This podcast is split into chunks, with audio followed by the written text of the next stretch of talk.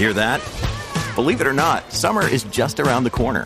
Luckily, Armorall, America's most trusted auto appearance brand, has what your car needs to get that perfect summer shine.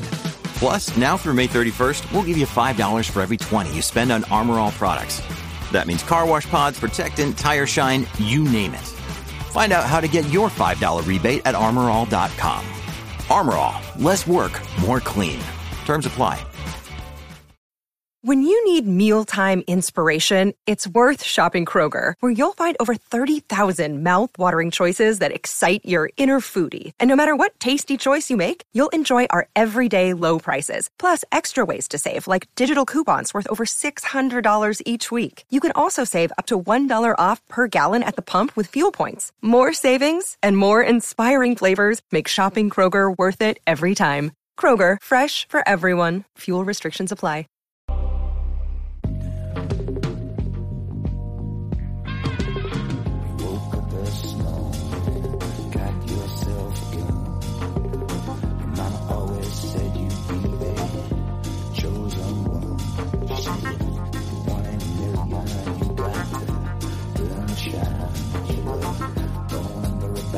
Bienvenidos a Razones para Ver, el programa de fuera de series donde os comentamos por qué tenéis que ver una serie, analizando sus primeros episodios y siempre sin spoilers.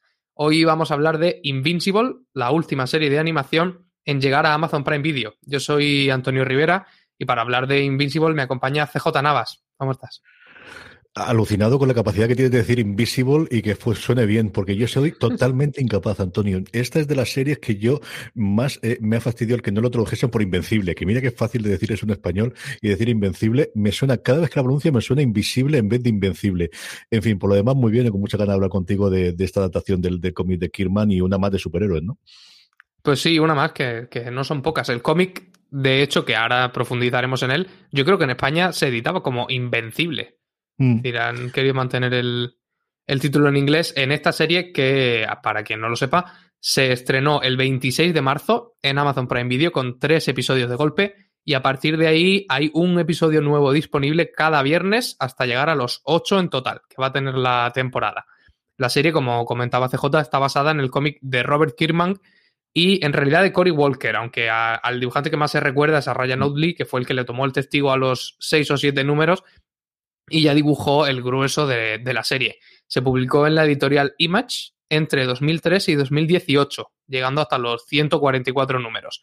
El creador de esta serie animada de Amazon es también Robert Kirkman, el propio guionista del, del cómic, que además cuenta en, en la producción ejecutiva con Seth Rogen y Evan Goldberg, a quienes a algunos les sonarán pues, de Preacher, The Voice, etc.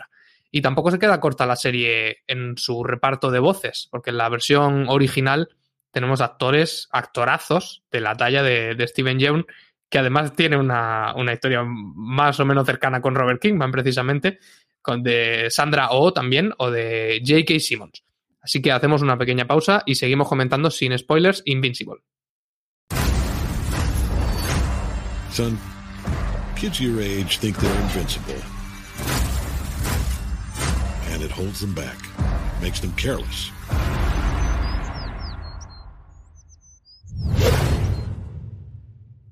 Woodhouse Nissan offers a variety of SUVs and crossovers to fit your lifestyle. Whether you're looking for an SUV with high towing capability or a crossover with all wheel drive, you can expect a variety of safety features, plenty of seating, ample cargo space, and innovative design to tackle virtually any adventure. Explore the Nissan lineup of SUVs and crossovers featuring Rogue, Rogue Sport, Kicks, Murano, Pathfinder, and Armada. Visit one of our two Nissan locations or shop online at woodhouse.com. Pero ¿de qué va Invincible? Se estaréis preguntando. Pues la sinopsis es esta. Mark Grayson es un adolescente normal, salvo por el pequeño detalle de que su padre es Omniman, un alienígena y el superhéroe más famoso y más poderoso del planeta Tierra. Y cuando ya había perdido toda esperanza de parecerse a su padre, Mark, ya más o menos cerca de la mayoría de edad, empieza a desarrollar unos poderes que le sirven de billete dorado a ese mundo de los justicieros con máscaras con el que él tanto había soñado y en el que tan- al que tanto deseaba pertenecer. Y que por supuesto resultan no ser como él esperaba. CJ, ¿qué te ha parecido el principio de Invincible? Eh, me ha parecido brutal y yo creo que aquí hay muchas partes de las que en las que poder hacer el análisis y desarrollar, ¿no? Al final, eh, claro, cuando esto llega en el 2003 de a la, al, rebufo de The Walking Dead, cuando The Walking Dead todavía no era el éxito masivo ni en el cómic ni en, la serie a día de hoy, es otra muestra más de Robert Kirkman. Yo creo lo mejor que hace él, que es coger un género tremendamente trillado y tremendamente llevado en la cultura popular e intentar darle una vuelta de tuerca. Yo creo que lo que nos cuenta Invencible, y voy a decir Invencible invencible todo el rato, te digo yo, Antonio, es, y es muy complicado hablar sin spoilers, ¿no? Es cierto que tenemos que hacer unas razones para ver, pero estoy deseando poder hacer el review cuando termine esta primera temporada de las que promete ser muchas, porque acelera mucho las cosas, ¿no? Y yo creo que el llegar al rebufo de The Voice, que quizás es el referente más claro que podemos tener en cuanto a contenido, puede serlo. Como bien decías tú, el planteamiento es tremendamente sencillo. Coge una Liga de la Justicia, coge unos Vengadores, coge algo similar y mete un drama familiar o una historia de coming of age que dicen los americanos de un chaval joven que está llevado o, llamado a ser el nuevo superpoderoso o, o, personaje superpoderoso, pero que no tiene los poderes hasta que definitivamente eh, despiertan. Y luego esa combinación de, mm, historia de superhéroes pasada por el matiz o pasada por el tamiz, mejor dicho, de Robert Kirkman, para lo bueno y para lo malo. A mí la parte, y yo creo que volvemos a hablarlo después de la parte sangrienta, es la que más me suele tirar para atrás, eh, tanto aquí como en The Walking Dead, pero es cierto que, que, es marca de la casa y que sabes que lo vas a tener cuando, cuando tienes a Robert Kirkman. Y esa historia de, de que no deja de ser un chaval y que deja de un chaval con sus ambiciones eh, intelectuales, con sus, con sus problemas con su madre y con su padre, con sus, en este caso, eh, búsqueda de, novia o de, o de compañeros y de cosas similares. Y una animación que, ahí evidentemente tú conoces mucho más que yo, en el que combina yo creo distintos géneros, ¿no? En el que tienes un tono muy anime, al menos inicialmente, pero que luego conforme pasan los episodios, en algunos momentos mezclan imagen de animación eh, por ordenador y cosas distintas en una historia, por otro lado, clásica de superhéroes. Sí, se lleva, como tú decías, gran parte del peso, ese drama familiar o a veces drama personal. Todo mm. gira al final en torno al, al protagonista, a Mark. Y, y, yo no esperaba que fuera así. Fíjate que, el, que yo creía que todo. El... Había leído algo del cómic y recordaba más o menos algunas pinceladas, pero esperaba que, que en, el, en el frontis de la serie estuviera lo que es la historia superheroica. Pero mm. y, que yo creo que la virtud de Invincible en realidad es traer los efectos de esa historia superheroica a la familia, ya que tenemos a un padre y a un hijo superhéroes, ver cómo eso afecta a un, a un núcleo familiar, de qué manera se ven alteradas las rutinas de una, lo que sería una familia normal, que en este caso es una familia encima normal, prototípica americana de suburbio, que por ahí también hay mucho que jugar. Eh, cómo se, se posiciona en, ese esquema tan raro el tercer elemento en la familia, que es la madre, la madre mm. de Mark y la esposa de, de Omniman, que ella no tiene poderes y también se ve en un brete de lidiar tanto con un hombre adulto como con un adolescente que literal y figuradamente se le se escapan de las manos volando. Y yo creo que ahí, ahí Invincible tiene mucho más que aportar. Luego lo hablaremos, quizá más que en, que en el terreno del, de lo puramente superheroico. ¿Es lo que te esperabas, CJ? Uh, yo había leído alguna cosa y sí sabía mm, grandes cambios o grandes cosas que ocurrían, que en el cómic eran más tarde de lo que ocurre en la serie. A Kirkman, que ha estado haciendo la rueda por distintos eh, lugares de entrevistas, en el, haciendo un poquito de campaña de la serie. Yo, sabes que soy un seguidor acérrimo del podcast barra vídeo que hace en YouTube todas las semanas Kevin Smith con, eh, con Mark Bernardi lo tuvieron allí hace tres semanas, si no recuerdo mal, cuando estamos grabando esto, comentando un poquito. Y una de las cosas importantes es que él estaba en las riendas. Yo creo que es otra cosa que también hemos visto recientemente, ¿no? De cómo los autores quieren estar mucho más pegados a, la adaptación de sus obras, después de toda la movida que ha tenido Kirman, además, con litigios por en medio con The Walking Dead, con más razón, eh, sobre todo. Y él comentaba precisamente el cómo es que han pasado 17 años desde que lo hizo y que el Kirman que hizo en su momento el cómic original no es el mismo Kirman que a día de hoy en el 2019-2020 cuando, cuando la luz verde a la serie de animación y cómo quería revisitar y cómo quería hacer esos cambios. Y por lo que yo he leído del cómic y por lo que he leído, mal hecho por otro lado en Wikipedia, que al final te puedes adelantar un poquito lo que va a ocurrir y todo demás, creo que sí que, que busca o que tenían muy claro eso, igual que la forma de, de, de, de emitir los que has comentado tú previamente, ¿no? Esto tenían claro que van a emitir tres episodios inicialmente de planteamiento inicial, algo que desde el cuento de la criada se está quedando como estándar cuando tiene suficientes episodios, pues Marvel no lo habrá podido hacer con Falcon de Winter Soldier, porque si hacían tres episodios se quedaban con cinco semanas de emisión en vez de las, vamos, te quedan con cuatro semanas en vez de con, con las tres. Pero aquí teniendo estos ocho y además con la capacidad de continuación, yo creo que sí. Me imaginaba esto, yo creo que eh, sí tenía claro que iba a ser esa parodia barra homenaje a las grandes eh, o los grandes tropos que podemos tener a día de hoy en lo cómic de superhéroes tanto en el cómic como en la versión audiovisual. O sea, yo creo que al final el, juego de quién es quién de, de, estos guardianes del globo con la Liga de la Justicia con los Vengadores es inmediata desde que lo vimos inicialmente. Algunas otras secciones que aparecen después, compararlos con SHIELD o con SWORD o con el resto de organizaciones secretas más o menos eh, referenciadas o, o tenerlos con, con, el ejército americano o con, o con, la, con el gobierno americano también lo da. Y luego lo que me ha sorprendido a mí es la, la, parte gore. O sea, yo creo que sí que eh, muchas veces decimos que los dibujitos no es sinónimo de que los puedan verlos con los críos. Y esta, desde luego, es así. Y la duración. Yo esperaba que iban a ser episodios mucho más cortos y no, tenemos cuarenta y tantos, casi cincuenta minutos en más de uno de ellos, Antonio. Pues sí, fíjate, ese, ese aspecto de la duración es quizá lo que yo menos me esperaba de, de la serie, porque en, en, su momento no lo había leído, supongo, cuando se hizo la, la promoción y en el momento de enfrentarme a, a los episodios me pilló completamente desprevenido. Y casi diría que es una de las razones para ver Invincible, porque cada episodio tiene una duración de casi 50 minutos, mm. que no es lo habitual en, en, animación, sobre todo animaciones de este corte que se suelen quedar pues como en media hora, los 25 minutos más o menos heredados del, del anime. De hecho, estuve buceando en, en, Reddit porque digo, a ver, a mí no me suena ninguna serie de animación con capítulos de una hora, pero a lo mejor la hay y alguien sí se acuerda y nada, no, no había manera de encontrar de encontrar ninguna que, que se pusiera a la altura de, de, Invisible. Y yo creo que le viene muy bien. Por lo menos en los episodios que hemos visto. A lo mejor le ayuda a desprenderse un poco de, de esos estereotipos o de esos prejuicios de que por ser de animación tiene que ser más ligera cuando mm, para nada. Y en, caso de una serie como Invincible, que pues de raíces fantásticas, al final la imaginación corre muy libre y aparecen mm, criaturas y, y, un espectáculo que quizá en imagen real sería más complicado de hacer. Y aquí sí. se nota que el, la, el, grafito de los lápices hay que pagarlo mucho más barato que el, la dinamita de, de, verdad. Y me parece que, que, desde el principio, desde que clicas en el primer episodio sí. y ves que la barrita no acaba en 23, sino en 47, Invincible ya te está mandando un, un mensaje y yo por lo menos lo he, lo he recibido muy bien. Eh, ¿Tú conocías el cómic entonces, CJ?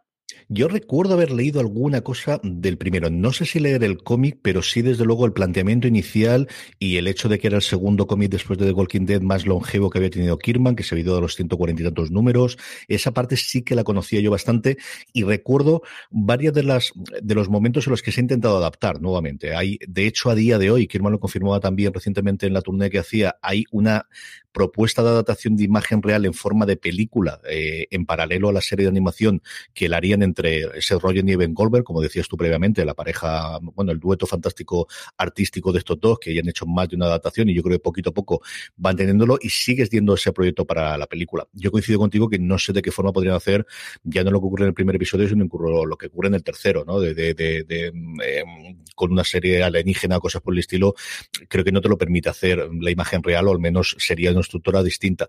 Y en cuanto a la duración que comentábamos previamente, yo creo que es lo que te permite el que no se te quede coja ninguna de las patas. Tú nombrabas antes, y yo creo que con mucho sentido, el personaje de Debbie Grayson, de la madre, y en la voz original eh, la pone Sandra Oh, conocidísima por Anatomía de Grey y recientemente por, por Killing Eve.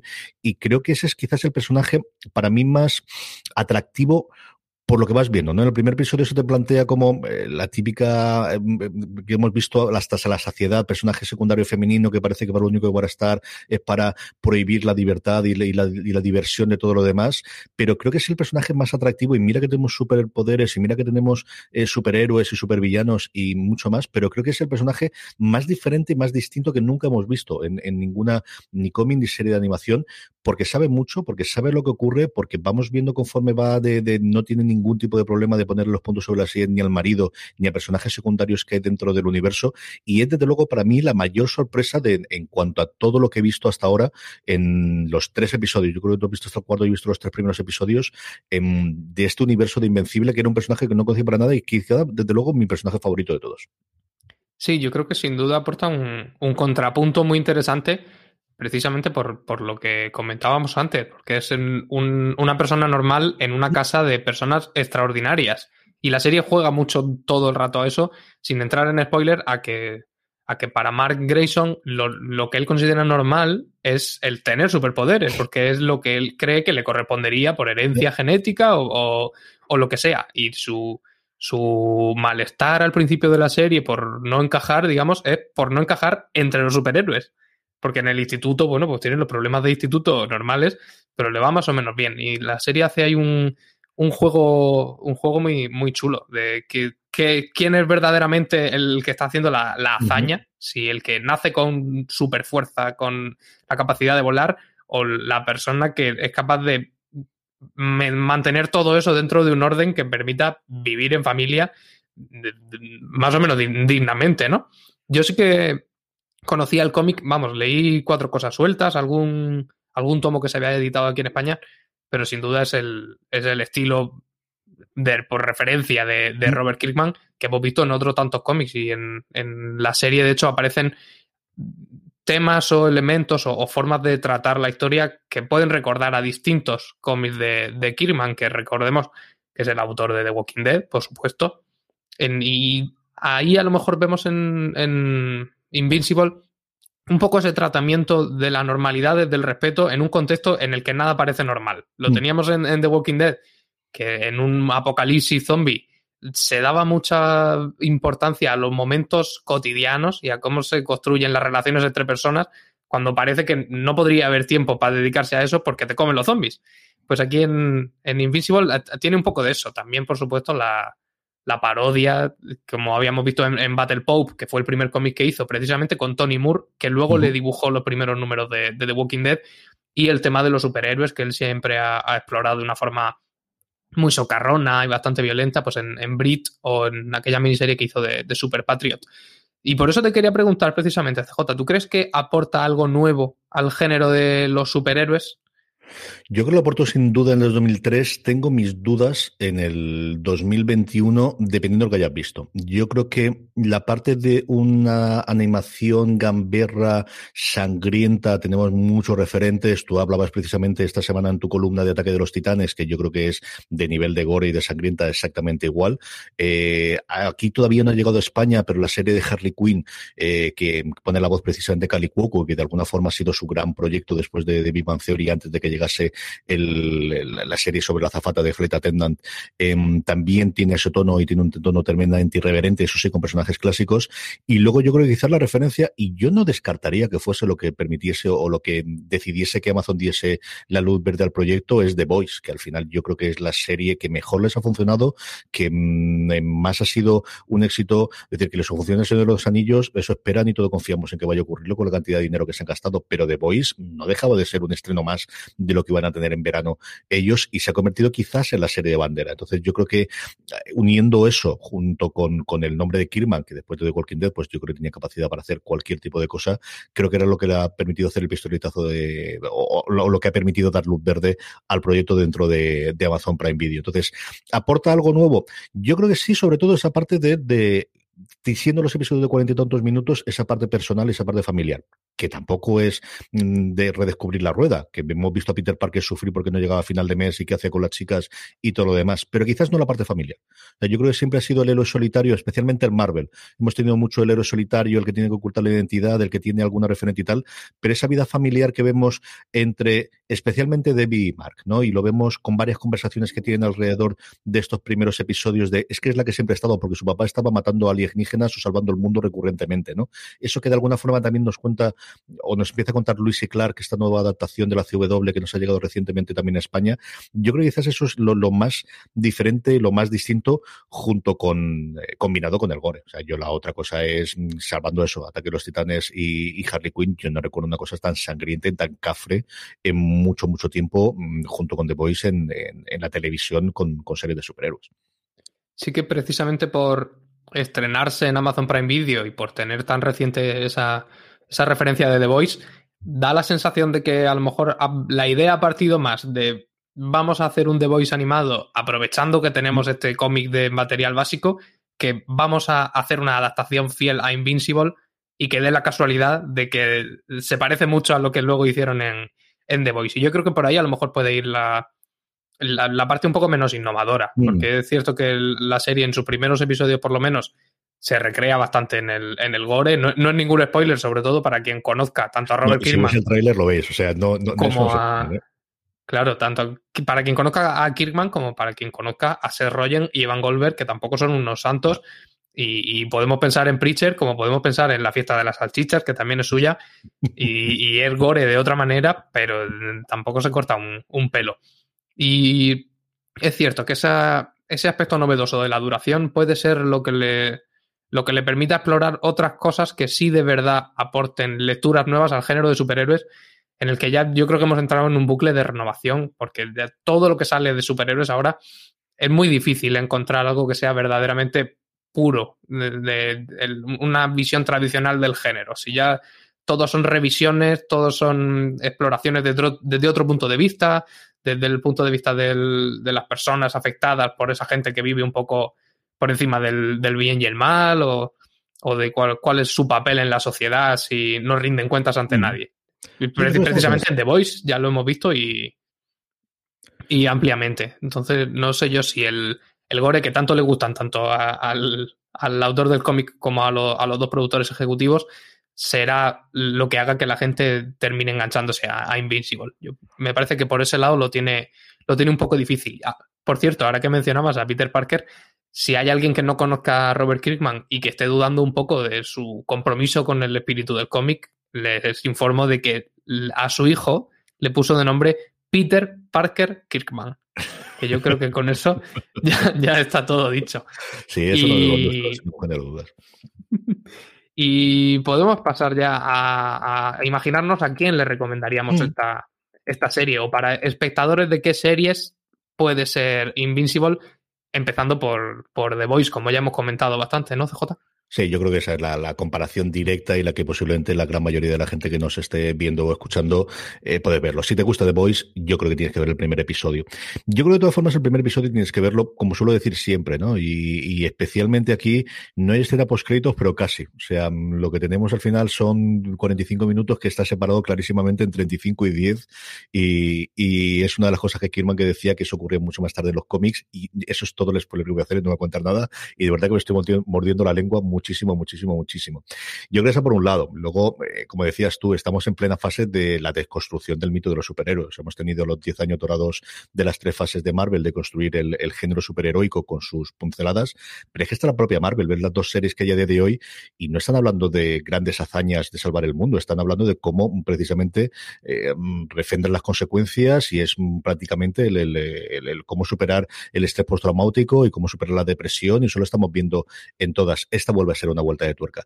Yo creo que los aficionados a la animación, y ahí me corregirás tú más y mejor, yo tengo mis dudas sobre la parte de la animación, si es buena, si es mala, si es semipensionista, hay momentos que me gustan, momentos que creo que hacen cosas más en forma de homenaje que a mí posiblemente se me escape un poquito de la cabeza. Y luego, si lo ves en versión original, eh, Antonio ha comentado algunos de los nombres, pero es que es apabullante. O sea, el elenco de aquí es que en una película no se podría tener, porque era nombre de los tres principales, a Steve Jones, a Sandra Oh y J.K. Simmons, pero es que empiezas a ver en Wikipedia, empiezas, mira, para todos los aficionados en su momento de Walking Dead, Laure Cohat, eh, Soneko Martin Green, Michael Kudlitz, luego empiezas a ver Zachary Quinto por ahí en medio, Jason Mazucas, que además es la voz más característica que puedes entender eh, de todas las que tengas. Es que tienes a Walter Goggins, es que sale Rogen pro- también propiamente dicho, sale Zazibet haciendo de Amber Bennett, que lo veréis bastante en los primeros episodios, sale Mark Hamill, que está haciendo además un personaje muy divertido y con un tono muy, muy, muy curioso. Marcejala Viri, eh, Ezra Miller, al que hemos visto recientemente en el Snyder Cut, eh, con, con The Flash, Jonathan Groff, John Hamm, es decir, es apabullante, sencillamente apabullante la parte de las voces, que no sé si atraerá a alguien o no, pero al menos a mí es una cosa que, viendo la versión original me, gusta y sobre todo si identificas a cada uno de ellos. Y luego, mm, yo creo en general eso, yo creo que gente que os gusta The Voice sin ningún de dudas, gente que os gusten los eh, cómics y que queráis ver algo relativamente diferente, mm, yo creo que es una serie que os puede gustar y ver el primer episodio. Yo además creo que esta no hay, no hay duda. Si te gusta el primer episodio, te gustará el resto porque te presenta todas las cartas. Creo que es una serie que y mira que podría hacerlos teniendo los tres episodios de golpe que iban a emitir, no te esconden ni una sola carta. Al final de los 45 primeros minutos ya te he hecho el planteamiento de esto es lo que yo te voy a extrañar, dime si juegas o no y ponte el segundo episodio. Pues sí, no sé si, si alguien vendrá por, por el elenco de voces, pero seguro que quien se lo encuentre se quedará por él, porque que conozcas o no de quién es cada voz, cumple perfectamente.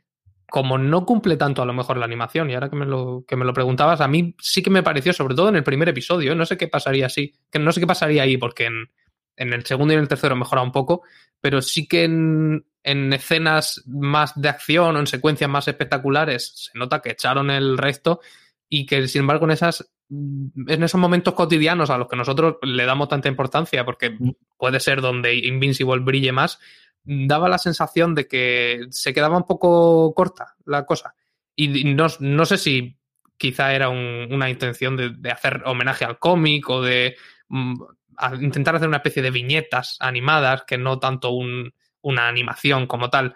No, no lo sabemos. Eso ya es cuestión de ponerse el primer episodio y ver si, si puede pasar con esos pequeños bajones en, el, en la factura de, de, la animación o te, o te quitan las ganas. Pero sin duda, como dice CJ, si acabas el primer episodio y consigues recoger la mandíbula del suelo, vas a seguir. Porque es, es un, un, primer episodio, además, un poco tramposo. Porque en, en ese gran tramo no te termina de mostrar el, el, verdadero espíritu de la serie y tiene esos últimos 5 o 10 minutillos que, que destrozan las, las, expectativas y ya a partir de ahí, si has conectado con ese exabrupto, yo creo que, que te quedas. Con esto seguro que el oyente se hace una idea de las razones que le pueden animar a ver o no Invincible, la nueva serie animada de Amazon Prime Video. J, un placer comentarla contigo.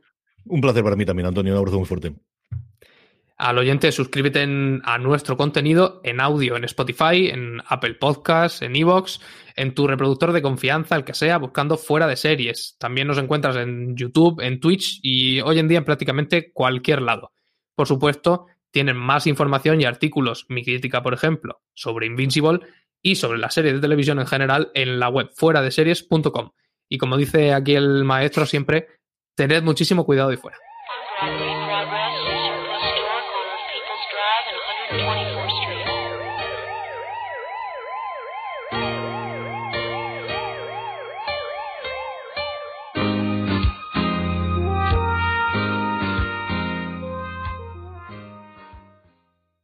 Si estás buscando un buen podcast de análisis y debate en tu idioma, te invito a que escuches Pulso y Péndulo. Yo soy Carlos Curbelo. Y yo soy Fabiola Galindo. Todos los jueves analizamos temas de actualidad en Estados Unidos y Latinoamérica. Fabi y yo no siempre estamos de acuerdo, pero sí tenemos un objetivo común. Queremos servir como antídoto contra las noticias falsas y la polarización. Pulso y Péndulo. Busca nuestros episodios en Apple Podcast, Spotify o en tu aplicación favorita.